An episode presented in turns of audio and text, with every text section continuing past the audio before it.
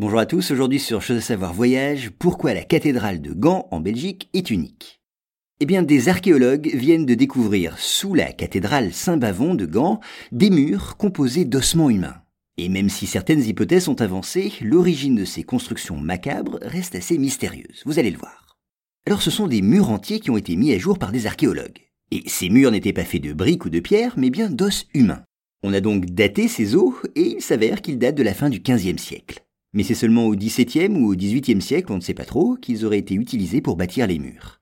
Autre information, leurs constructeurs ont préféré certains os à d'autres. En effet, les archéologues ont surtout trouvé des os de la cuisse, comme des fémurs, ou des tibias. Et puis de façon accessoire, ils ont aussi noté la présence de crânes, qui servaient en quelque sorte à obstruer les trous des murs.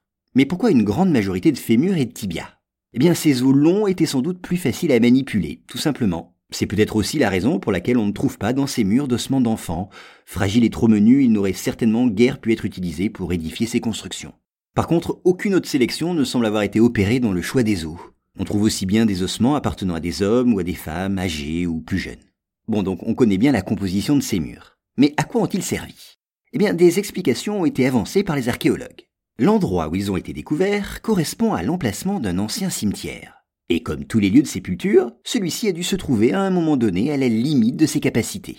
Donc pour pouvoir inhumer d'autres corps, il a fallu retirer les ossements des plus anciennes tombes. Et il n'était pas question de les jeter bien sûr. Ces restes mortels faisaient en effet et font toujours l'objet d'un véritable respect. En effet, vous le savez sûrement, dans la tradition chrétienne, la dépouille d'une personne revêt une extrême importance. Ce sont en effet les corps qui, le moment venu, doivent ressusciter. Et donc dans cette perspective, il est essentiel de conserver précieusement tous les restes des personnes décédées.